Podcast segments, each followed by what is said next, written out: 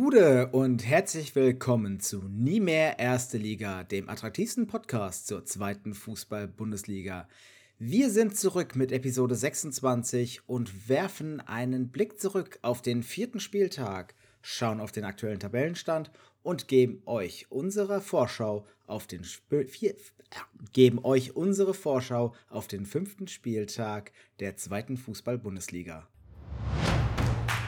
Nie mehr erste Liga, nie mehr, nie mehr, nie mehr erste Liga, nie mehr, nie mehr, nie mehr.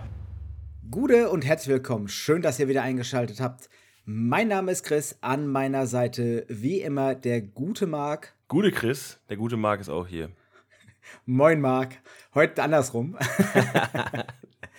äh, Mal glockerer Gesprächseinstieg. Machen wir mal ganz äh, podcast-typisch. Geht's dir gut? Mir geht es ganz hervorragend. Äh, ich bin immer noch ein bisschen abgeturnt von dem Aufwand, den der Podcast mir bereitet, muss ich ganz ehrlich sagen. Weil Chris und ich, wir hängen hier immer ewig dran an den Skripten und äh, gefühlt schmeißen wir die Skripte auch ständig über den Haufen. Aber ich glaube, heute in dieser Folge könnte euch eine Folge erwarten, die wir zukünftig so beibehalten, weil ich finde das Ergebnis in Summe, glaube ich, ganz gut.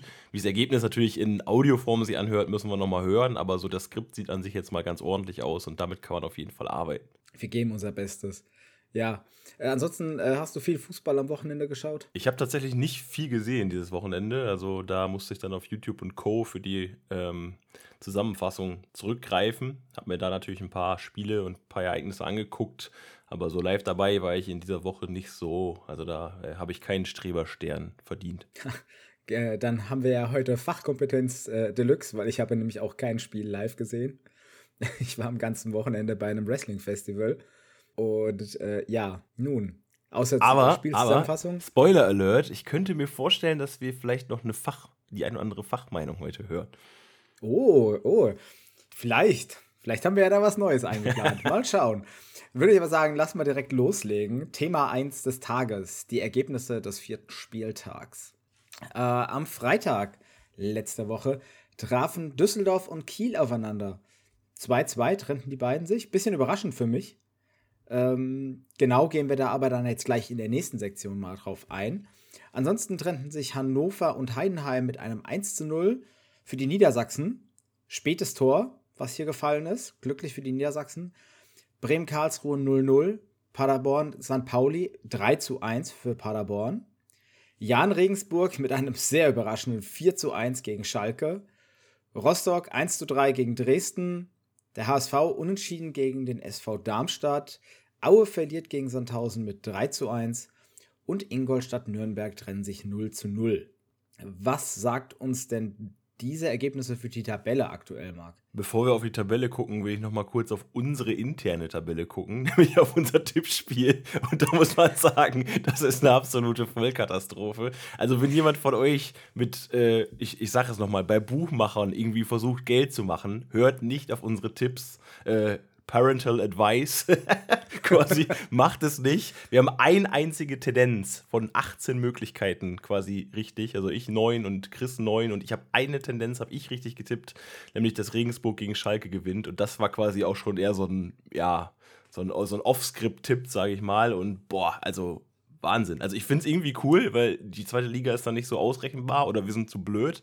Aber ähm, das ist schon, das ist schon sehr erstaunlich, dass ich im gesamten Tippspiel bis jetzt zwei Punkte habe und Chris ein. Und das war jeweils nur ein Tendenztipp.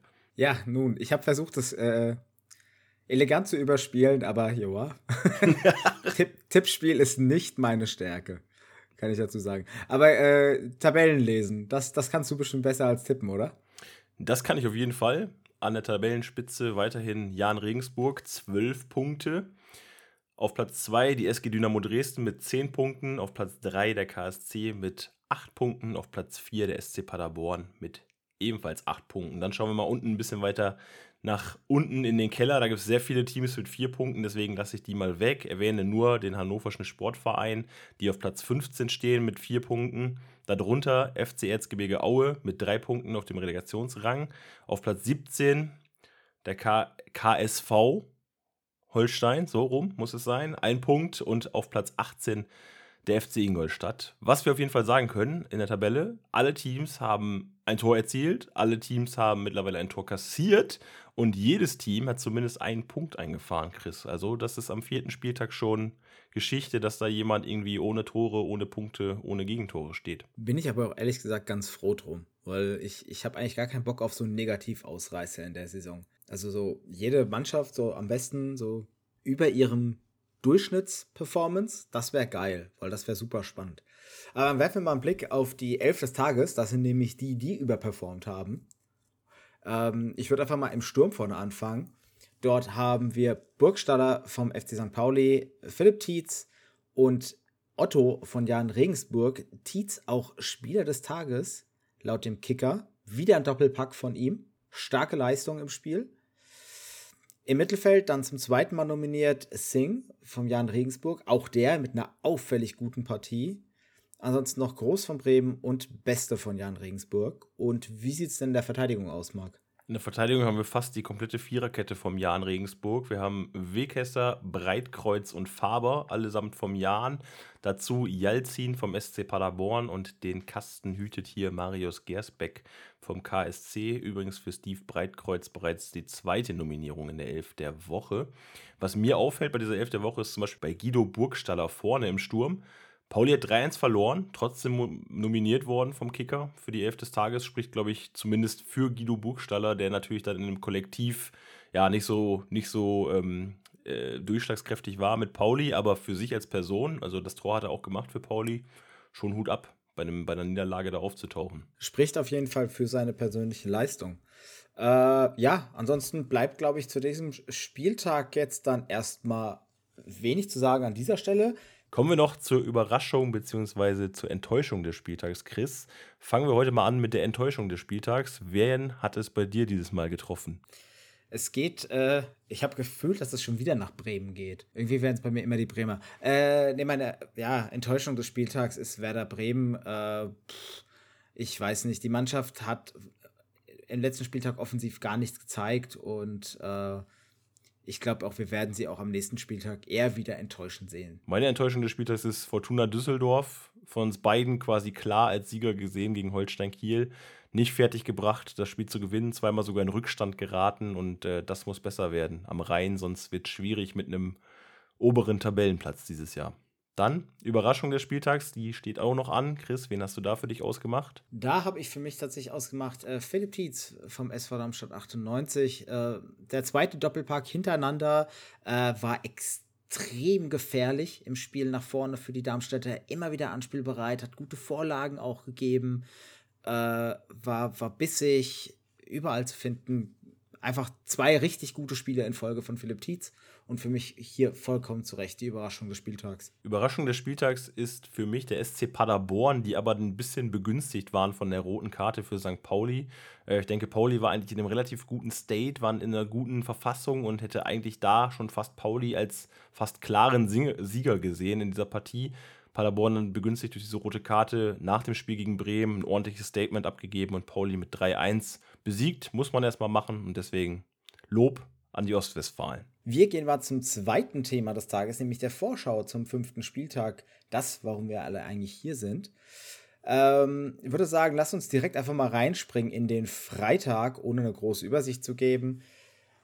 1. FC Nürnberg empfängt den KSC. Ja, Nürnberg gegen Karlsruhe ist in der Tabelle eine Partie, die sich eigentlich ganz gut liest. Sechster Platz beim Club, vierter Platz beim KSC. Da treffen zwei Teams aufeinander, die natürlich sehr viel Tradition haben. 58 Mal hat es dieses Duell in Summe schon gegeben. 20 Mal davon in der zweiten Liga und äh, beide Teams zuletzt mit einem torlosen Spieltag, beide an Spieltag 4 äh, mit jeweils einem 0 zu 0. Ähm, Nürnberg beim FC Ingolstadt mit einem 0 zu 0 und Karlsruhe zu Hause gegen Werder Bremen mit einem 0 zu 0. Ähm, Nürnberg hat mich ja, mal wieder so ein bisschen enttäuscht, was die Durchschlagskraft angeht, nach vorne, würde ich sagen. Also da hat man eher ähm, Probleme gehabt, sich gegen eine sehr defensive Truppe aus Ingolstadt irgendwie Möglichkeiten zu erarbeiten. Und davon wird die Elf von Trainer Klaus auf jeden Fall nochmal ähm, ja, irgendwann mal runterkommen müssen, wenn man da wirklich sich irgendwie oben festspielen möchte, würde ich sagen. Also Nürnberg generell, man kann nicht sagen, dass die schlecht unterwegs sind. Die haben noch keine Saisonniederlage kassiert, aber besonders überzeugend tun sie mich Stand jetzt auch noch nicht. Chris, wie sieht das bei dir aus? Nö, kann ich mich ehrlich gesagt auch nur anschließen. Ähm, der sechste Platz täuscht jetzt am Anfang der Saison halt noch so ein bisschen darüber hinweg, dass die Leistungen noch nicht so gut sind. Ich glaube, dass Nürnberg auf einem aufsteigenden äh, Ast ist, aber es könnte schwierig werden jetzt gegen Karlsruhe, die halt beim Spiel gegen Bremen jetzt auch mit einem 0-0 halt rausging. Äh, aber ja, Karlsruhe auch eine Zeit lang natürlich auch nur noch zu äh, 10 unterwegs war, weil äh, Wanizek in der, ich glaube, 56., 57. Minute mit einer gelb-roten Karte runter musste. Da hat man sich dann gut strukturiert, war ordentlich aufgestellt, hat kompakt gespielt, hat von Bremen Seite eigentlich nicht mehr allzu viel zugelassen. Ich meine, am Ende stehen hier 19 zu 8 Torschüsse für Werder Bremen und Bremen hat es halt auch nicht geschafft, ein Tor zu machen. Dementsprechend kann man natürlich hier die Qualität der Chancen auch einwerten. Äh, es wird ein insgesamt spannendes Spiel der beiden, weil Karlsruhe, guter Beginn, hat dann so ein bisschen nachgelassen, wo wir auch immer gesagt haben, okay, sie haben halt, sind nur so hochgesprungen, wie sie wollten. Nürnberg, schwacher Beginn, werden jetzt ein bisschen stärker. Könnte vielleicht so ein bisschen richtungsweisend sein, auch für beide. Auf jeden Fall bei Karlsruhe auch genauso. Also die sind auch noch ungeschlagen, wenn wir uns mal auf deren kurzen Saisonverlauf bis hierhin nochmal draufschauen mit dem Sieg in Rostock, zu Hause gegen Darmstadt, dann bei Lotte im Pokal. Und danach gab es zweimal 0-0 für Karlsruhe. Spricht für Karlsruhe, dass sie ja generell erst zwei Gegentore kassiert haben in der kompletten Saison, aber bei Nürnberg genauso, auch zwei Gegentore kassiert, allerdings im Spiel gegen Paderborn direkt. Äh, zum Spiel von Bremen, der Kicker schreibt, es gab da wohl zwei strittige Entscheidungen von Schiedsrichter Bastian Dankert. Ich habe keine Zusammenfassung finden können, zumindest nicht frei zugänglich im Netz. Ähm, da hat Bremen wohl eigentlich zweimal einen Elfmeter bekommen müssen, was man auch mit VAR hätte prüfen können, was aber wohl nicht passiert ist. Und da wären wir schon wieder bei der Thematik, wo man sagen kann, ja, VAR, macht das Sinn? Haben wir da irgendwie Lust drauf? Irgendwie ist es eine komische Auslegung.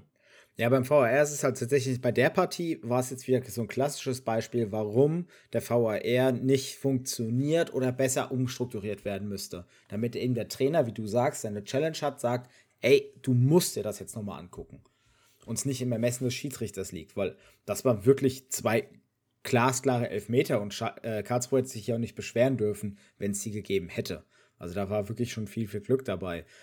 Wiederum gab es auch eine andere Partie, da hat der VAR gut geholfen. Also da wurde er mal richtig eingesetzt. Da kommen wir aber gleich auch nochmal zu. Ähm, ja, ansonsten würde ich sagen, viel außer dem Tippspiel bleibt jetzt gerade hier nicht mehr zu sagen. Was ist dein Tipp zur Partie? Ähm, ja, also die Tendenz bei beiden Mannschaften momentan, ja, so eine kleine Delle bekommen, würde ich sagen. Karlsruhe jetzt aktuell nicht mehr ganz so überzeugend. Sonst hätte ich den Karlsruhe einen Auswärtssieg zugetraut beim Club. Aber aufgrund dessen würde ich hier mit einem 1 zu 1 gehen. Also die beiden trennen sich dann wieder jeweils mit einem Tor. Ja, ich glaube, wir werden die erste Saison der Lage der Karlsruhe erleben und äh, das 2 zu 1 für, den, für die Klubberer miterleben. Dann haben wir noch ein weiteres Spiel am Freitag. Das ist der SV Sandhausen gegen den FC Ingolstadt 04. Chris, wie ist deine Sicht auf diese Partie, beziehungsweise was haben die Clubs so im Gepäck? Naja, bei Sandhausen steckt jetzt erstmal der erste Saisonsieg im Gepäck, nämlich das 3 zu 1 gegen Erzgebirge Aue, während wir in der letzten Folge ja noch so ein bisschen auf den guten Festbein eingeprügelt haben und gesagt haben, boah, der muss mal seine Qualität endlich zünden. Hat er dann auch heute gezündet, oder beziehungsweise am Samstag, äh, nämlich in der 52. Minute doch recht schön eingenetzt mit einem Rechtsschuss zum 1 zu 0. Man muss aber auch dazu sagen, hat er auch schon zwei, drei Chancen liegen lassen, wo er auf jeden, also ein Tor hätte machen können und eine hundertprozentige, wo er viel zu überhastet abgeschlossen hat. Also, naja. Äh, Gay kam dann nochmal zwischenzeitlich zum Ausgleich bei Erzgebirge Aue, hat sich auch endlich mal belohnt für seine vielen Einsätze äh, mit dem Tor. Aber äh, Sandhausen dann am Schluss abgezockter in der 82. mit Bachmann und der 88. mit Soko dann noch das, den Sack zugemacht und sich hier den ersten Saisonsieg geholt. Äh, die Partie an und für sich war okay. Aue hat wenig gezeigt, finde ich. Und dementsprechend Sandhausen hier verdient gewonnen. Boah, ich fand aber, Aue hatte durchaus Möglichkeiten. Also Nazarov, der ist ja eingewechselt worden zur Halbzeit. Mhm. Ich glaube, der hat mindestens drei Gelegenheiten gehabt, die er hätte machen können. Hat dann eine auch verwandelt. oder ne, hat er nicht verwandelt, weil das, genau, das war dieses Abseitstor, was du eben angesprochen hast, glaube ich, mit dem VAR, dass er mit der Hüfte oder so im Abseits gestanden hat, dass es dann Genau. kontrolliert worden ist. Ähm, also da hätte Aue vom Spielverlauf her auch definitiv gewinnen können, wenn das natürlich vielleicht auch glücklich gewesen wäre. Das stimmt wohl. Also das, das, das Spiel wird auf jeden Fall, sage ich mal, den Trainer nicht, also Spielewski nicht glücklich gemacht haben. Weil auf die Art und Weise auch zu verlieren. Du sagst zwar, die hatten zwar Chancen, die Chancen waren auch nicht schlecht, aber es war halt, was du dann trainieren musst, ist der Torabschluss. Weil der war wirklich eine Katastrophe. Kommen wir aber mal zum Gegner, nämlich zum FC Ingolstadt. Die hatten ja auch eine Partie, das war gegen Nürnberg, das 0-0. Willst du da nochmal was zu Ingolstadt zu sagen? Also bei Ingolstadt müssen wir uns einfach mal die Verletztenliste anschauen und dann muss man sich da mal fragen, was da vielleicht los ist in Sachen Trainingsbedingungen beziehungsweise ähm, ja, Auslastung der Spieler oder Trainingsintensität vielleicht. Wir haben mit Gauss, Marx, Lugiki, Stendera, Susek, Kotzke, Elva, Kurzweg, Butler, Schröck und Ben Baller Verletzte bei Ingolstadt. Also das ist einfach mal quasi eine komplette Startelf, die da fehlt. Und äh, da kann ich mich nur fragen, was machen die da? Weil eigentlich muss man ja ganz ehrlich sagen, Ingolstadt jetzt von den finanziellen Mitteln auch nicht unbedingt ähm, die schlechteste Truppe. Da müssten eigentlich ähm, ja, die Bedingungen da sein, um ordentliche Trainingsplätze etc. zu haben. Da würde ich gerne mal wissen, was da los ist in Ingolstadt. Also das kann man sich, diese Liste an Verletzungen, auch an Knieverletzungen, zum Beispiel jetzt von Stendera und auch von Elva, das kann ich mir nicht nur mit äh, irgendwie Spielpech oder so erklären. Irgendwie, also ob die Intensität da zu hoch ist oder zu wenig Regeneration gemacht wird, bin da kein Experte auf dem Gebiet, aber irgendwas scheint mir da im Busch zu sein. Das wäre aber tatsächlich mal eine interessante Frage an unsere Zuhörer, die sich vielleicht mit dem FC Ingolstadt noch ein bisschen mehr auseinandersetzen. Vielleicht habt ihr ja mehr Einblicke. Wie funktioniert denn das Physio-Team dort? Wie funktioniert die medizinische Abteilung bei Ingolstadt? Ist das vielleicht schon länger ein Problem? Lasst uns das mal in den Kommentaren wissen auf äh, Instagram oder schreibt uns eine Nachricht bei Twitter oder Facebook, je nachdem. Äh, ja, ansonsten, medizinische Abteilung, du sagst es halt schon, es ist auffällig, wie viele Verletzungen bei Ingolstadt dabei sind. Und ähm, das schwächt natürlich so einen Kader auch, weil du kannst viele Spieler davon einfach nicht adäquat ersetzen in der Tiefe. Kommen wir jetzt, bevor wir zum Samstag kommen, zu einer neuen Kategorie, die wir hier einführen in unseren Podcast. Ihr habt es vielleicht am Einspieler schon gehört. Die Kategorie heißt Gästeblock, Gästeblock, Gästeblock. Genau, Gästeblock. Und der Gästeblock ist quasi mit Gästen gefüllt. Hey, was eine Überraschung. Wir haben uns nämlich gedacht, ähm, wenn ihr während eines laufenden Spieltags äh, irgendwie mal über eure Mannschaft ranten wollt, wenn ihr eure Mannschaft abfeiern wollt, wenn ihr den Gegner beleidigen wollt, wahrscheinlich eher nicht. Das spielen wir dann wahrscheinlich nicht aus. Aber wenn ihr euch Moment, Moment, darüber müssen wir noch reden.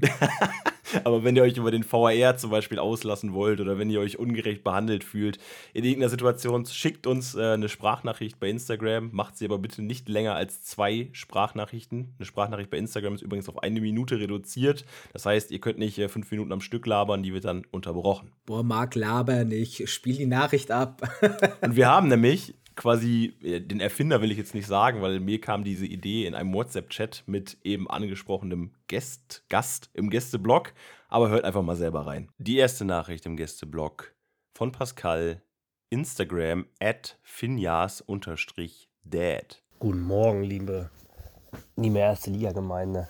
Ähm, in einem Gespräch zwischen Marc und mir ist entstanden, dass man ja auch die Zuhörer so ein bisschen einbinden könnte. Und so ist Marcs Idee des äh, Gästeblogs entstanden. Umso mehr freue ich mich natürlich, dass ich ähm, ja jetzt der Erste sein kann, der zu Gast ist. Ja, ich bin tatsächlich in der zweiten Liga jetzt nur zu Gast, da ich Sympathisant vom VfL Bochum bin, die letztes Jahr es geschafft haben, nach 13 Jahren aus der zweiten Liga aufzusteigen. Ja, das Schöne an der zweiten Liga ist, dass sie so extrem ausgeglichen ist, dass wirklich jeder jeden schlagen kann. Außer Jan Regensburg, die schlägt im Moment keiner. Ähm, hat aber einfach damit zu tun, dass sie die zweite Liga angenommen haben von Anfang an. Und auch von Anfang an Abschießkampf spielen und so ihre Punkte holen. Ähm, viele Vereine, die holen sich teure Spieler, aber haben keine richtige Mannschaft mit Zusammenhalt, was gerade die Mannschaften ähm, ausmacht, die die zweite Liga verlassen haben. Sprich, Bochum und Fürth letztes Jahr waren mit Sicherheit nicht die besten Fußballer in den Mannschaften, aber sie haben halt Zusammenhalt in der Mannschaft gehabt. Und das hat den Erfolg gebracht. Und das war ich zu bezweifeln, dass es beim HSV und beim Schalke der, bei Schalke der Fall ist. Ähm, daher glaube ich nicht, dass beide aufsteigen werden. Maximal einer von beiden. Und im Moment würde ich es dann eher dem HSV zutrauen. So, ihr habt den ersten Beitrag des Gästeblogs gehört.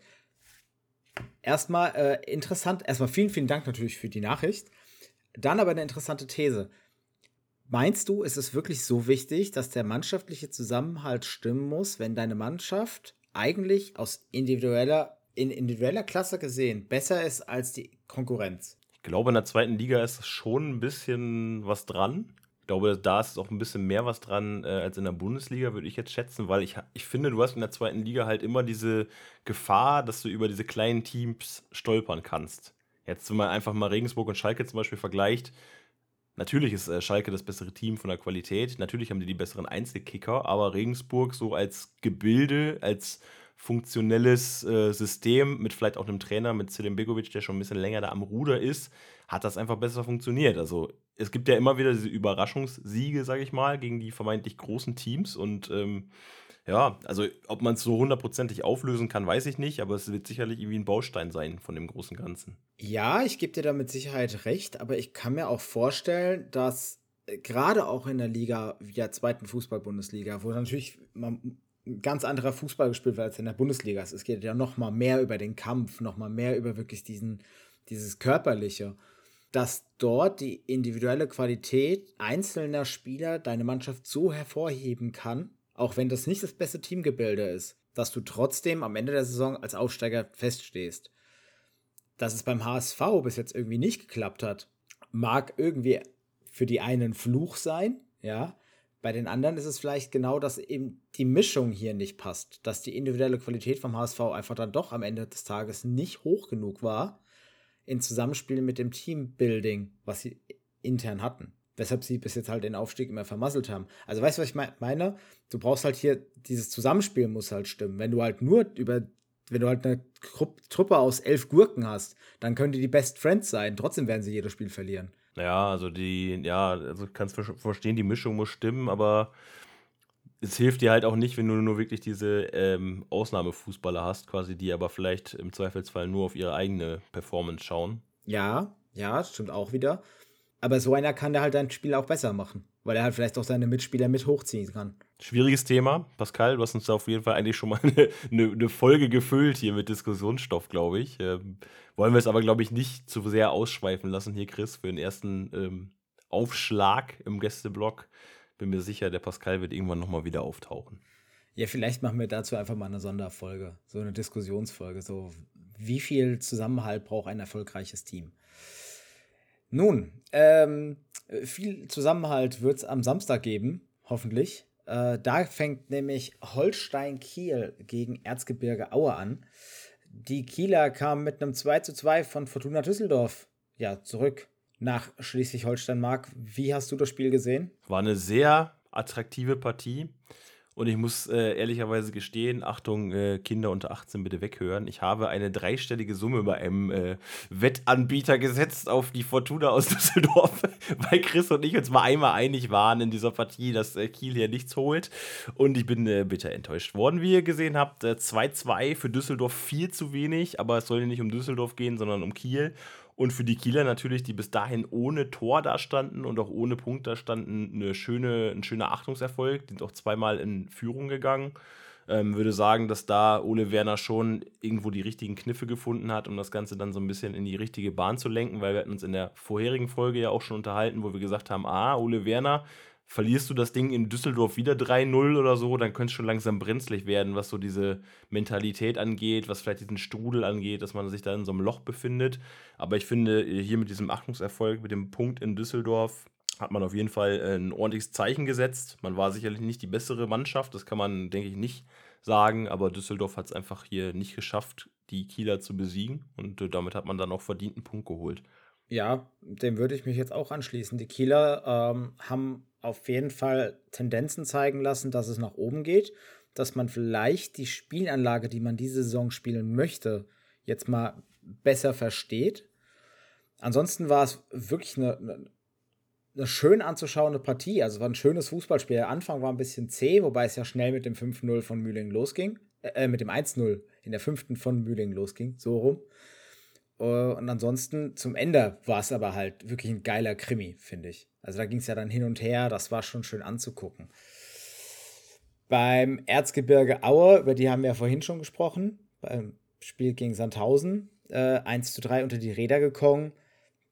Müssen wir jetzt aber fragen, wie wird es da gegen Kiel aussehen? Ist jetzt so ein bisschen Kellerduell. Ja, auf jeden Fall. Also das wird eine schwere Aufgabe, glaube ich, für Aue, auch auswärts. Ähm, ja, haben sie bisher ganz gut performt. Also sie haben in Nürnberg 0-0 gespielt und äh, im Pokal sind sie bei Ingolstadt ausgeschieden, aber auf Schalke haben sie ein 1-1 geholt. Ähm, Aue ist für mich nach wie vor so ein bisschen so ein Rätsel. Haben jetzt heute brandaktuell, noch einen Stürmer verpflichtet. Also da haben sie nochmal nachgelegt vorne im Sturm. Vielleicht können sie da nochmal äh, ein bisschen vari variieren dann, was das äh, Personelle angeht. Ansonsten, hm, also irgendwie überzeugt mich das nicht, was das Erzgebirge momentan da abliefert. Äh, Trainer Spileski, wir haben ja am Anfang schon mal gesagt, so ein bisschen den Grünschnabel. Ähm, übrigens nicht Grünspecht, wie ich in der anderen Folge gesagt habe, Grünschnabel. so ein bisschen Grünschnabel, was halt so Profifußball angeht. Und bei ihm weiß ich nicht so genau, ob es bei Spielewski wirklich daran liegt, dass er sich noch finden muss oder ob es vielleicht tatsächlich einfach die Möglichkeiten sind, die man beim FC Erzgebirge stellt oder hat, Wobei äh, Spielewski, da reden wir zwar die ganze Zeit schon von, aber äh, Pascal Testro hat er ja gesagt, dass er in diesem System keinen Platz hat und äh, da hat er ja quasi selber so ein bisschen die Entscheidung getroffen. Ähm, Gay auf der anderen Seite hat getroffen jetzt gegen Sandhausen, also spricht schon mal für ihn, dass er zumindest dann in diesem System vielleicht mal Tore schießen kann, aber wenn du dann halt gegen den direkten Konkurrenten trotzdem 3-1 baden gehst, ähm, obwohl du vorher nur ein einziges Gegentor bekommen hast in der gesamten Saison, das ist natürlich dann irgendwie schwierig. Also ich habe bei Aue Bauchschmerzen und ich bin mir nicht so sicher, wohin die Reise geht. Für mich sind die weiterhin Kandidat, der sich unten so ein bisschen einnistet. Und da würde ich auch gleich schon mal meinen Tipp anschließen. Ich glaube nämlich, dass Holstein Kiel durch dieses 2-2 bei Düsseldorf jetzt ein bisschen ähm, ja, den Schwung mitnimmt und Aue mit 2-0 besiegen wird. Äh, ja, ich kann mich dir eigentlich nur anschließen und äh, schiebe meinen Tipp direkt hinterher. 1-0 für Kiel. Wird ein bisschen knapper bei mir, aber denke ich, können wir auch einen Haken dran machen. Für Auer wird es eine schwere Partie. Kiel kommt mit ein bisschen Rückenwind an und wird die Punkte weiter im Norden behalten. Gut. Darmstadt 98 gegen Hannover 96. Vielversprechende Partie, würde ich sagen. Also beide Mannschaften momentan in der Tabelle eher in der unteren Hälfte. Darmstadt auf dem 10. Rang, Hannover auf dem 15. Rang. Aber wenn wir uns das Spiel der Darmstädter am vergangenen Wochenende anschauen im Volksparkstadion, da war einiges los beim HSV. Darmstadt in der 14. Minute durch den Elfmeter von Philipp Tietz in Führung gegangen, dann durch Schonlau das 1 zu 1 kassiert in der 30. Spielminute. Moritz Heyer hat mit einem technisch sehr, sehr sehenswerten Ball zum 2 zu 1 in der 45. plus 1 getroffen und dann kurz bevor die Halbzeit eingeläutet wurde, war es nochmal Philipp Tietz, der quasi mehr oder weniger fast im direkten Gegenschlag nochmal getroffen hat. Äh, den Ball, glaube ich, erst an Pfosten gesetzt hat und danach äh, per Kopf eingenetzt. Also hat er genau da gestanden, wo ein Stürmer stehen muss. Und Darmstadt, das kann ich immer nur wieder betonen, nach diesem Corona-Start, nach dieser Leistung, die sie gegen Ingolstadt gezeigt haben, mit diesem 6 zu 1 Ausrufezeichen quasi, so, jetzt haben wir einen vollständigen Kader, jetzt sind wir da, jetzt mit einem 2-2 beim HSV, auch nicht ähm, selbstverständlich, weil dieses Team halt durch die Corona-Fälle, durch die Quarantäne äh, halt nicht diese Trainingseinheiten absolvieren konnte, die jetzt beispielsweise der HSV in Summe schon hat. Hey, wirklich, Hut ab. Also, will nicht zu viel über den HSV jetzt hier reden, weil die haben wir ja noch separat in ihrer Partie, aber Darmstadt, ganz ehrlich, für mich wirklich so die letzten ja, den letzten Spieltag und das Spiel jetzt auch beim HSV, die letzten zwei Spieltage, ähm, so ein bisschen Überraschungsteam. Und ich freue mich wirklich für die Lilien, weil nach diesen Spielen, die sie absolvieren mussten, ist es eine schöne Sache. Ich hoffe, dass wir dann das Thema mit Corona auch ad acta legen können. Äh, ja, geht mir genauso. Also ich war, erstmal, das war halt eine geile Partie zum Gucken. HSV gegen Darmstadt. Ich habe jetzt bis jetzt nur die Zusammenfassung äh, gesehen von, von Sky. Irgendwas um die vier, fünf, sechs Minuten oder so. Ich überlege aber tatsächlich, ob ich mir das Spiel heute Abend noch mal in der vollen Länge rein, reinziehe. Zumindest die erste Halbzeit, weil das muss man sich mal angucken. Äh, Honsack ansonsten bei Darmstadt ist mir noch sehr positiv aufgefallen, war, war viel bemüht, hat viel Unruhe im Hamburger Strafraum gesorgt. Ähm, generell die Offensive vom, vom Darmstadt hat super funktioniert, viele Chancen erarbeitet. Defensiv hätte man vielleicht ein bisschen stabiler stehen können. Hätte sich wahrscheinlich auch Thorsten Lieberknecht gewünscht, der an der Seitenlinie stellenweise explodiert ist. Es ich, ich, liebe es ja, wenn Trainer so sind. Also wenn Trainer an der Seitenlinie stehen und dann komplett ausrasten und schreien und wegen mir auch zehn gelbe Karten über die Saison bekommen. Ist mir vollkommen egal. Aber das lieber als so ein stoischer Typ, der an der Seitenlinie steht und sitzt oder maximal steht und nickt. Das kann ich abhaben. Leidenschaft. Leidenschaft. Die, oder Leidenschaft, die Leidenschaft, oder wie war das noch? Ja. äh, die Leidenschaft ist eine äh, Leidenschaft, die Leidenschaft, ich habe keine Ahnung. Äh, Hannover 96 äh, wurde von seinem Leiden erlöst. Endlich, endlich ein Sieg für die Niedersachsen 1-0 gegen FC, den ersten FC Heidenheim. Ähm, ja, was soll man sagen? Ganz, ganz später glücklicher Treffer für die Niedersachsen. Also der Ball kommt da hoch reingesegelt. Beide tauchen, also Verteidiger ähm, von Heidenheim und Weiland tauchten unter dem Ball quasi ab, springt einem Heidenheimer Verteidiger unglücklich ja, in den Schritt an die Hüfte. Perfekt für Weidand hingelegt und der musste nur noch einnetzen. Also insgesamt eine oh, durchwachsene Partie, würde ich sagen. Also war jetzt nicht der schönste Fußball. Aber das äh, für Hannover sehr, sehr glückliche Ende. Ja, ich glaube, mehr brauchen wir da auch nicht zu sagen, weil wirklich überschaubares Niveau, glaube ich, auch in der Partie. Heidenheim kriegt noch seinen eigenen Block bei dem Spiel für Heidenheim. Tipp des Tages, Chris, wie sieht's aus?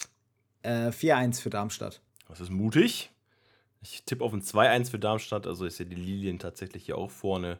Wird aber eine ausgeglichene Partie werden, sicherlich. Ich hoffe, dass hier nicht so ein Gestocher, so ein langweiliges äh, Spiel auf uns wartet. Ich sag dir, das gibt meinen ersten grünen Haken im Tippspiel. Drei Punkte.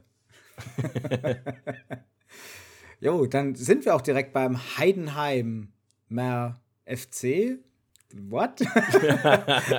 ähm, genau, der erste FC Heidenheim trifft auf den HSV am dritten Spiel am Samstag. Ja, da wird es dann quasi hier Back-to-Back -back Hannover gegen Heidenheim das Ganze nochmal äh, kurz aufgerollt. Hannover gewonnen mit 1-0 gegen Heidenheim durch ein spätes Tor von Weidand. Haben wir gerade, wenn ihr nochmal 30 Sekunden Roundabout zurückspult, äh, schon besprochen. Äh, Heidenheim für mich so ein bisschen eine Enttäuschung der Saison. Bis jetzt kann man, glaube ich, schon so feststellen. Die haben ja ein Spiel gewonnen und das auch nicht mal wirklich gut bei Ingolstadt. Also Ingolstadt nicht in Form gewesen und Heidenheim trotzdem nur mit Hängen und Würgen 2-1 gewonnen.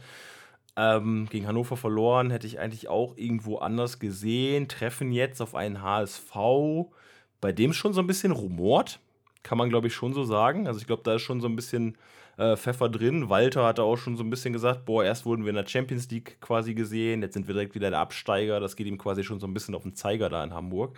Hat jetzt gegen Darmstadt auch nur ein 2-2 gespielt. Ähm, ja, Darmstadt, haben wir gerade auch schon mal gesagt, quasi so ein bisschen Mannschaft der letzten zwei Spieltage für mich. Hamburg auch sicherlich äh, bemüht gewesen, aber insgesamt auch, würde ich sagen, mit einem schlechten Saisonstart, Chris. Also das Auftaktspiel gewonnen. Danach gegen Dresden underperformed, unentschieden, im Pokal 2-1 weitergekommen, gegen Pauli das Derby verloren, jetzt gegen Darmstadt nur 2-2.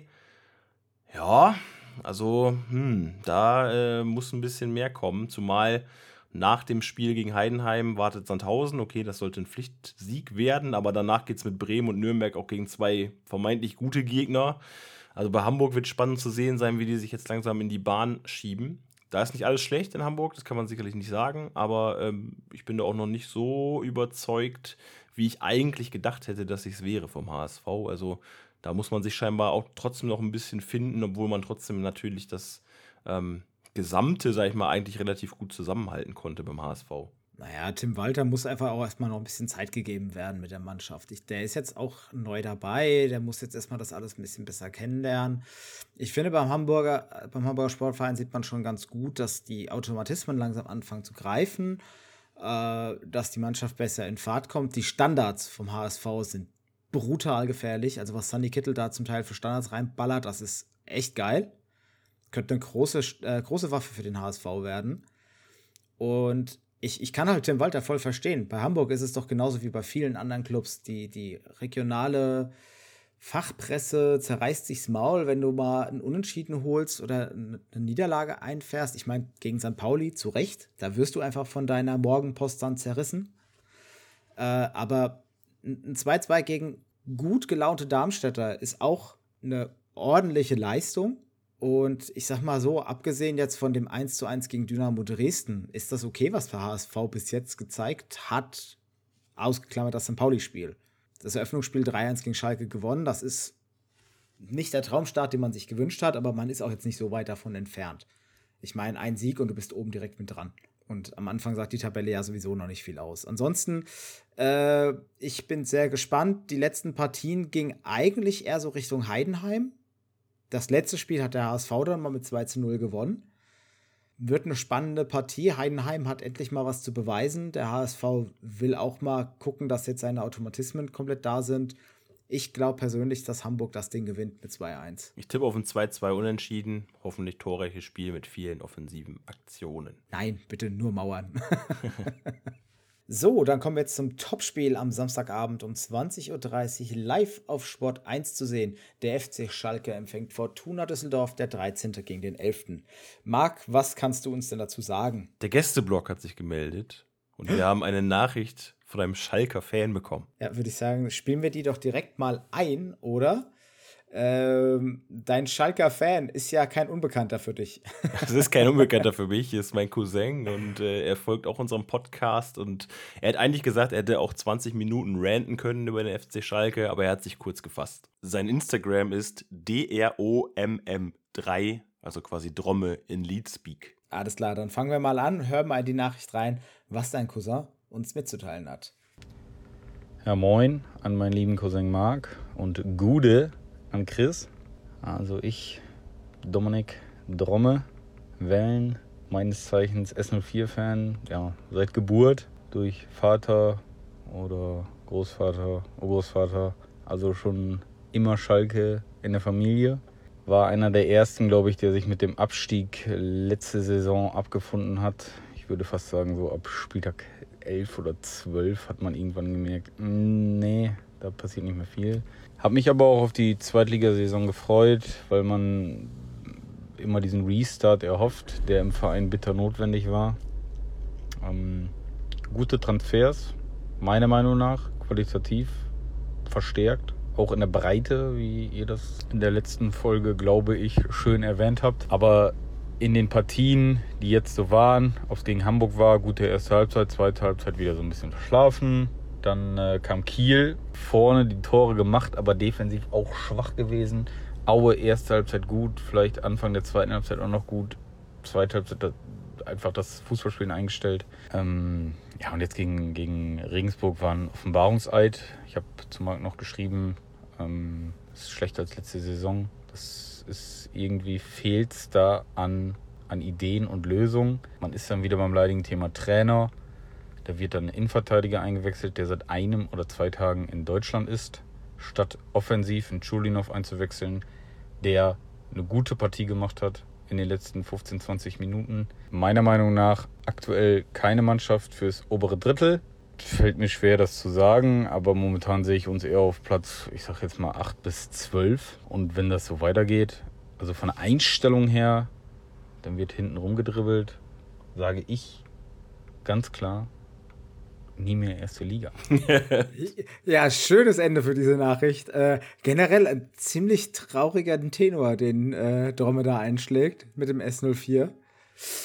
Uh, ich glaube, mittlerweile ist bei Schalke schon so, dass diese diese Tristesse, die schlägt so ein bisschen durch, weil ich glaube, viele haben sich halt auch erhofft, dass man jetzt wirklich diesen, diesen Breakaway halt schafft von dieser schlechten Bundesliga-Saison. Und ähm, ja, Schalke hat momentan meiner Meinung nach einfach ein bisschen Anpassungsschwierigkeiten. Wie gesagt, das Potenzial, haben wir schon mehrfach gesagt, ist da.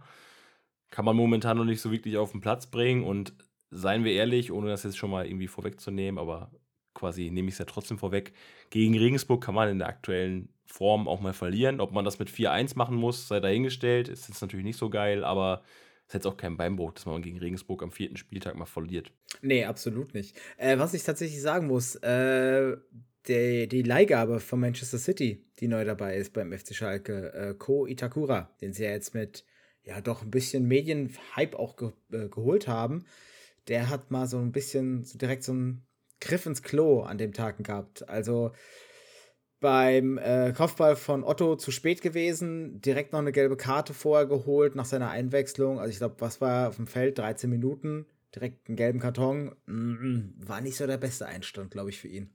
Ja, bin ich absolut bei dir. Hat auch äh, in der Bewertung nicht so gut ausgesehen. Generell für Schalke, was kann man jetzt aus diesem Spiel ableiten gegen Regensburg? Ich meine, die kamen natürlich jetzt zu einem sehr ungünstigen Zeitpunkt für Schalke, die noch unsicher sind, die selber noch nicht so genau wissen, wo stehen wir eigentlich in dieser zweiten Liga und Regensburg einfach mit dieser Leichtigkeit momentan, die sie halt haben. Wollen wir jetzt aber auch nicht zu ausführlich machen, weil Regensburg kommt gleich noch.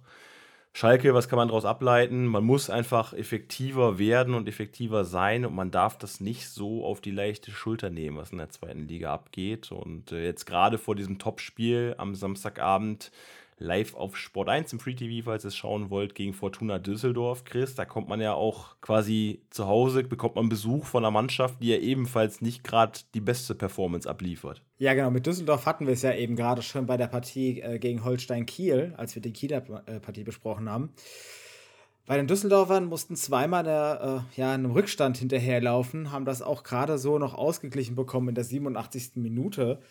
Äh, generell Christian Preußner nicht, noch nicht so happy, glaube ich, mit der Mannschaft, wie es bis jetzt da ist, was die Leistungen sind. Sehr schwankend. Äh, du hast ein gutes 2-0 gegen Sandhausen am ersten Spieltag gehabt, hast dann unglücklich gegen Werder Bremen verloren. Äh, Im Pokal, klare Sache gegen Oldenburg, 5-0. Dann das 2-0 gegen Nürnberg, wo wir da schon so ein bisschen gemerkt haben, oh, oh, irgendwas stimmt hier nicht. Irgendwie ist so ein bisschen so ein Dip drin. Ja, jetzt das 2-2 gegen Holstein Kiel, auch eigentlich eine Mannschaft, die komplett außer Form ist.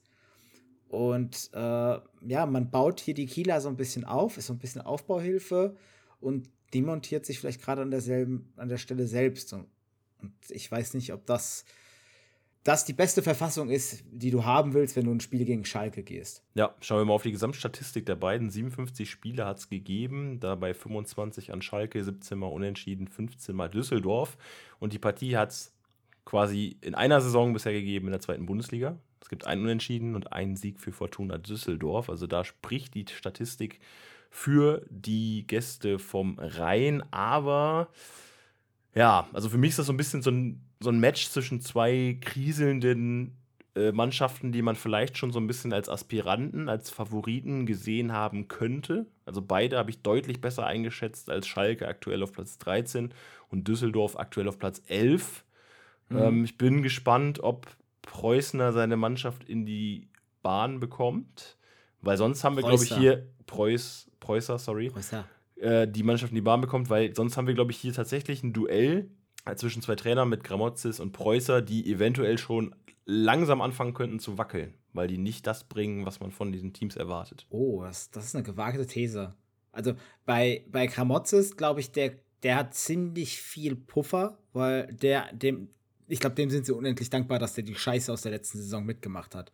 Ganz einfach. Ich glaube, bei Gramozis, der hat ein bisschen dickere Schutzschicht, glaube ich. Äh, bei Preußer hm, ja, ich sag mal, du hast jetzt zwei Spiele mit Ergebnissen, die nicht nach, nicht nach Plan gelaufen sind. Davor war es eigentlich äh, okay. Gegen Bremen kannst du eigentlich auch verlieren. Zumindest gegen das Bremen zu dem Zeitpunkt noch. Ja. Das Bremen, was jetzt in der Zukunft kommt, da brauchen wir, da, äh, dem müssen wir vielleicht noch ein bisschen Essensgeld mitgeben.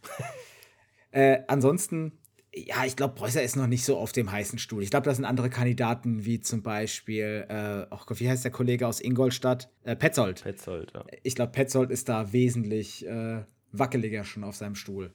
Ansonsten, äh, ich glaube, es wird aber ein, ein gutes Topspiel. Und wir haben ein bisschen unterschiedlich getippt, das sehe ich nämlich ja schon. Äh, ich glaube, dass Fortuna Düsseldorf das Ding gewinnt, nämlich mit 2 zu 0. Ich glaube, Schalke holt einen Unentschieden, es wird ein 1 zu 1 irgendwie habe ich so das Gefühl, dass beide Mannschaften nicht diesen finalen Step gehen werden, um die andere Mannschaft zu schlagen. Und deswegen nehme ich an, dass es ein Unentschieden wird. Ah, ich glaube, dass hier irgendwo zwei dumme individuelle Patzer bei den Schalkern passieren und Düsseldorf da eiskalt zuschlägt. Kommen wir zum Sonntag, 29. August 2021. Anstoß der Partien ist um 13.30 Uhr und wir schauen zuerst auf die Partie zwischen Werder Bremen und Hansa Rostock. Bremen ja, Chris, die haben wir vorhin mit Karlsruhe ja schon mal kurz gesprochen. Wie schätzt du die Leistung ein gegen Karlsruhe? Was meinst du, mit welcher Form kommen sie jetzt zu diesem Heimspiel an den Weserdeich? Na, ich hoffe erstmal, dass sie hinkommen, nicht, dass sie noch den Sprit selber bezahlen müssen oder den, den Bus selber chartern müssen, nachdem die Bremer Spieler jetzt schon ihr Mittag, also ihr Essen bezahlen müssen. Furchtbar. Äh, nee, ansonsten Bremen ja natürlich einfach schon mit einer krass stärkeren Leistung als der KSC. Äh, kam wahrscheinlich aber einfach auch durch die Überzahl. Also die, diese Dominanz in der Statistik, sage ich mal, in den Spieldaten mit den 19 zu 8 Torschüssen. Ähm, Bremen generell finde ich ja ein bisschen äh, schlecht gestartet, ein bisschen sehr schlecht. Ich meine, 1-1 gegen Hannover, das war glücklich. Das 2-3 gegen Düsseldorf war sehr glücklich. Dann fliegst du 2-0 an der Bremer Brücke gegen Osnabrück im DFB-Pokal raus, verlierst 4-1 gegen Paderborn, kannst dich dann mit Ach und Krach in einen, ja, oder was heißt Ach und Krach, aber du rettest dich irgendwie in einen 0 zu 0 gegen Karlsruhe, die eigentlich nur mit 10 Mann spielen. Äh, und jetzt kommst du gegen Hansa Rostock, die eigentlich ganz ordentlich gestartet sind. Rostock kommt natürlich allerdings auch mit einem kleinen Rucksack, denn die haben Calogero Risuto verloren im Derby gegen Dresden mit einem Nasenbeinbruch. Das sah übel aus. Gute Besserung an dieser Stelle. Äh, Rostock hat mit 1 zu 3 gegen Dresden das Derby verloren. Erste Minute direkt die kalte Dusche von Mörschel, dann in der 43. Minute konnte Streli Mamba den Ausgleich ähm, markieren. Und dann hat man mit einem Doppelschlag quasi von Vlachodimos bzw. Kade ja, die endgültige Niederlage quasi ähm, reingedrückt bekommen von Dynamo. Dynamo da momentan das abgezocktere Team. Auf die kommen wir gleich nochmal zu sprechen, weil die auch am Sonntag spielen. Rostock aber auch generell eigentlich mit einem soliden Start für einen Aufsteiger, würde ich schon sagen. Also ich würde da bei Hansa noch nicht irgendwie großartig irgendwie den Panik Button suchen und irgendwie in Panik verfallen. Momentan müssen sie sich ein bisschen daran gewöhnen, an das Fahrwasser. Zweite Liga, haben auch in dem Spiel gegen Dresden ähm, sehr ausgeglichene Partie gezeigt, hätten in der ersten Halbzeit vielleicht auch ein bisschen mehr machen können. Und äh, so ja, kann man, denke ich, ganz äh, optimistisch nach Bremen fahren, die ja, wie Chris eben gesagt hat, auch nicht in einer sehr guten Verfassung sind. Von daher offene Partie. In Hannover hat man mit der Kogge schon mal zugeschlagen. Warum nicht auch in Bremen wiederholen? Ja, eben. Also, du sagst ja schon, ich fand Hansa, das 1 zu 3 gegen Dynamo Dresden ist ein bisschen krasser, als es eigentlich aussieht. Das, man hat irgendwo glücklich, also unglücklich verloren. Nicht unverdient, aber es war irgendwo dann doch unglücklich, weil man hätte vielleicht auch noch einen Unentschieden rausholen können bei der Partie. Und jetzt kommen sie halt nach Bremen, die für mich vollkommen von der Rolle sind. Äh, jetzt plötzlich noch doch noch Millionen für Duxch klar machen können, der jetzt wohl ja doch noch kommen soll. Und ich werde aus der Bremer Mannschaft momentan nicht schlau. Warum behält man dann nicht einen Jojo Eggestein, äh, der jünger ist, den du vielleicht noch weiterentwickeln kannst und anstelle halt von einem Duxch bringst? Aber äh, wollen wir vielleicht einfach mal direkt auf unsere Tipps eingehen bei den Partien? Was hast du denn? Einen Funfact können wir noch sagen. Die Partie hat bis jetzt nur in der Bundesliga stattgefunden. 24 Mal oh, und einmal im DFB-Pokal. Stimmt, stimmt. Mein Tipp ja. ist, äh, dass Bremen 2-1 gewinnt. Ich weiß nicht warum, aber ich habe das Gefühl, dass Bremen äh, mit einem Heimsieg jetzt mal loslegt oder das Publikum mal so ein bisschen auf ihre Seite versucht zu holen. Und ja, es kann ja auch nicht alles schlecht laufen in Bremen und deshalb glaube ich, dass die Bremer hier einen Dreier einfahren. Äh, kann ich überhaupt nicht zustimmen. Ich glaube, dass wir unseren Hot Seat nämlich jetzt hier an der Weser sehen, nämlich mit Markus Anfang, denn das ist der das, das Anfang vom Ende, der Anfang vom Ende, äh, weil Bremen verliert 1 zu 3 gegen Rostock. Ich glaube, dass die Rostocker richtig aufspielen werden. Ich glaube, Strilli Mama wird so einen Sahnetag auspacken und auch Verhög wird mit seine Bude machen. Und äh, die Bremer werden mal so richtig wieder unter die Räder kommen. Letzte Partie zwischen den beiden war übrigens 2007, 2008. Damals Rostock mit 1 zu 2 verloren in Bremen. In der Bundesliga. So krass, so lang schon wieder her, dass Rostock mal in der Bundesliga war, ey. Wahnsinn. Gut, kommen wir zur nächsten Partie am Sonntag. Der FC St. Pauli empfängt Jan Regensburg, der fünfte gegen den Spitzenreiter. Wahnsinn. Jan Regensburg, was für eine Saison soweit. Und da können wir, bevor wir mal direkt auf das Spiel losgehen, würde ich sagen, lassen wir direkt mal den Gästeblock wieder sprechen. Denn da haben wir sogar zwei Einsendungen jetzt für Jan Regensburg bekommen. Wir haben uns gedacht, was soll der Geiz? Wenn der Jan uns schon Lügen straft, dann äh, holen wir uns doch mal zwei Fachmeinungen ein. Äh, als allererstes würde ich mal äh, den guten Matthias von Forza 1889 zu Wort kommen lassen. Äh, der hat uns nämlich mal so seine Sicht auf das Schalke-Spiel und auf den bisherigen Saisonstart von Jan Regensburg klargemacht. Also ich muss dazu sagen, dass ich das nicht erwartet hätte, dass wir so gut in die Saison starten, aber wir uns natürlich im Sommer auch sehr stark verstärkt haben, vor allem durch Sing oder Konrad Faber. Und wir hatten ja ohnehin auch Spieler im Team, die durchaus in der Lage sind, qualitativ hochwertigen Fußball in der zweiten Liga zu spielen. Zum Beispiel Alex Meyer im Tor oder Max Besuschkow. Ne? Und ähm, zum Thema Schalke, gut, haben wir halt ausgenutzt, dass wir in einer Topform waren und Schalke halt in genau im Gegenteil, würde ich jetzt mal so behaupten. Haben wir schön mitgenommen und ich hoffe, das können wir auch gegen St. Pauli wieder zeigen. Und liebe Grüße. Liebe Grüße äh, an Matthias. Vielen Dank für die liebe Nachricht. Äh, er genauso überrascht wie wir vom guten Saisonstart von Jan Regensburg. Ähm, ich glaube, wir sind sogar noch ein bisschen mehr überrascht als er. Denn äh, wir hatten Sing ja zum Beispiel eher so als Kandidaten, kann der es denn endlich mal irgendwo bei einem Club schaffen, sich durchzubeißen? Und anscheinend mag er Regensburg. Gut. Ähm, dann haben wir aber noch eine zweite Einsendung von Regensburger Seite und diesmal nämlich vom guten Robert, der ist seines Zeichens äh, ja, Host des Jan Regensburg Fanradio, ein quasi ein Kollege von dir, Marc. Ja. Äh, Robert findet ihr unter dem Handle at robert-klp.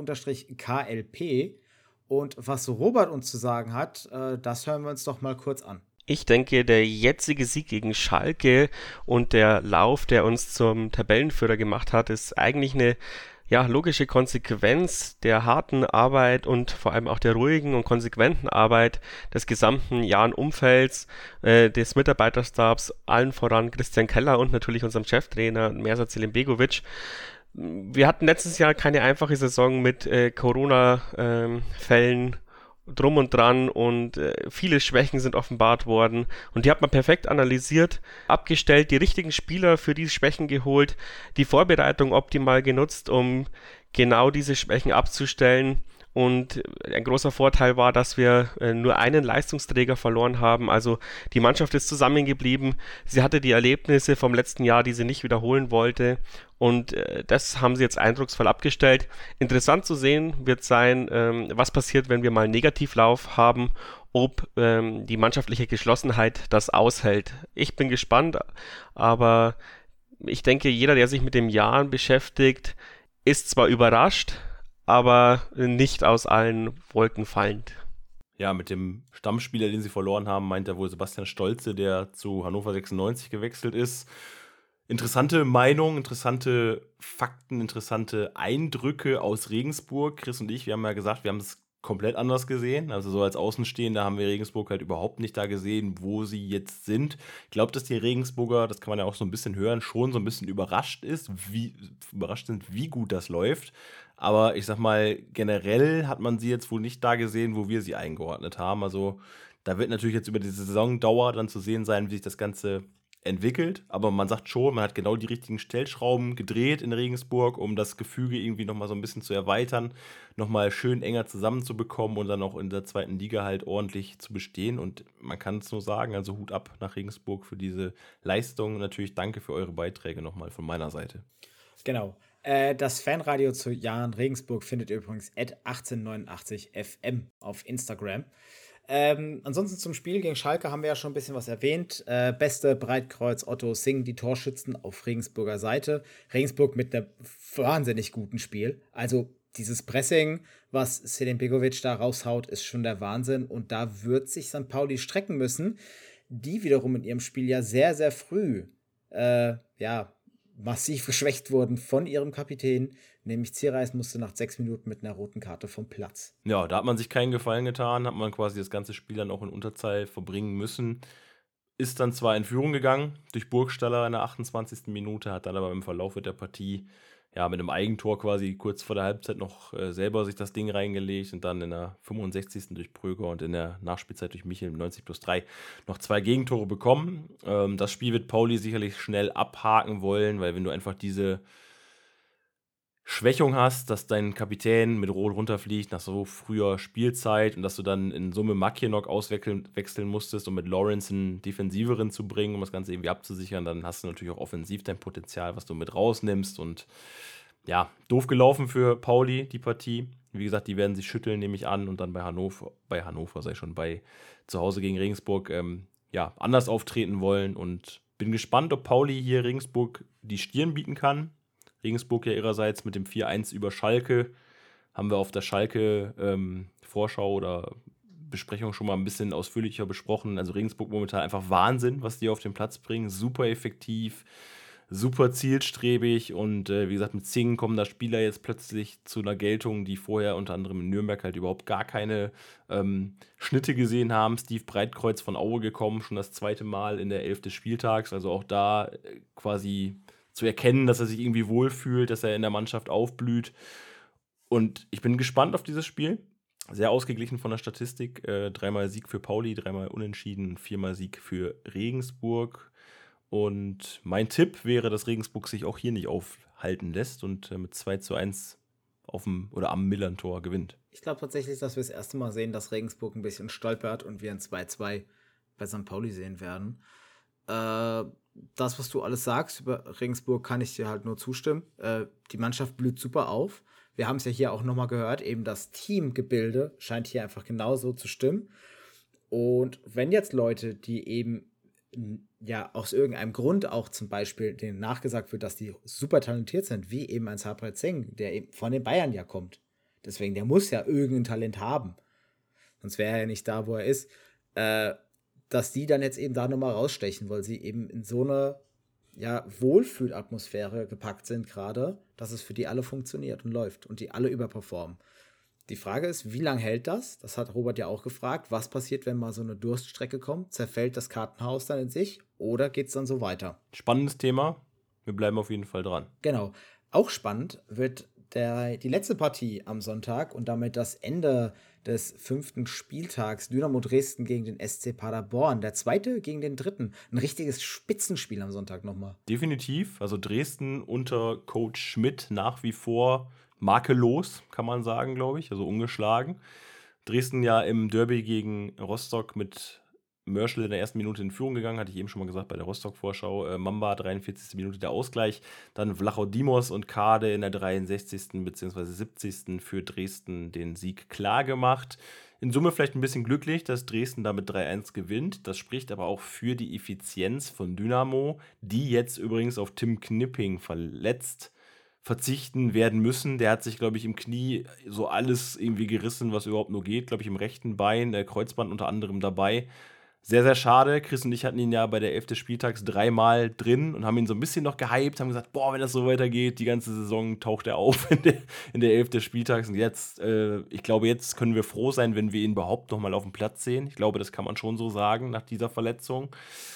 Wird für Dynamo sicherlich ein schwerer Verlust. Ich bin gespannt, ob man das mit dem etatmäßigen Kapitän Sebastian May, der dann für ihn eingewechselt wurde, auffangen können wird. Ich bin mal gespannt, ob wir jetzt quasi den Nemelfluch damit starten.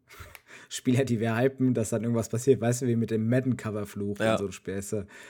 Der Nebelfluch. Irgendwann unterhalten sich die Spieler. Oh Gott, hast du gehört, die haben mit dich gesprochen bei dem Podcast. Nein! Dann laden wir mal so einen Schaman ein, der mal hier einmal die Aura reinigt und so. Und Ja, vielleicht, wenn ich aus Berlin weg bin, vielleicht wird es auch be- besser.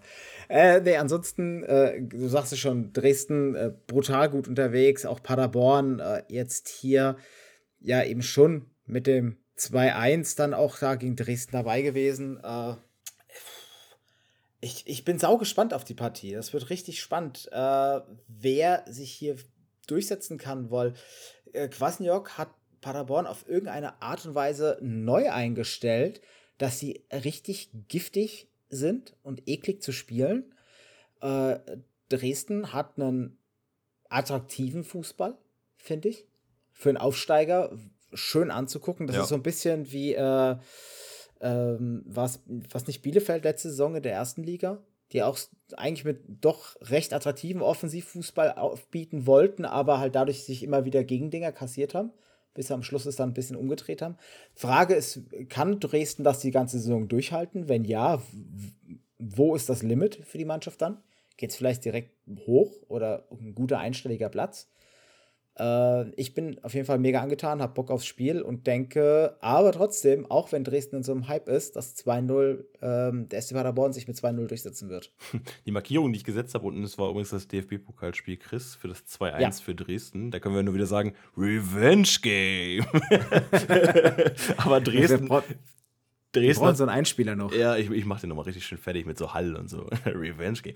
Dresden hat das Pokalspiel 2-1 gewonnen gegen Paderborn.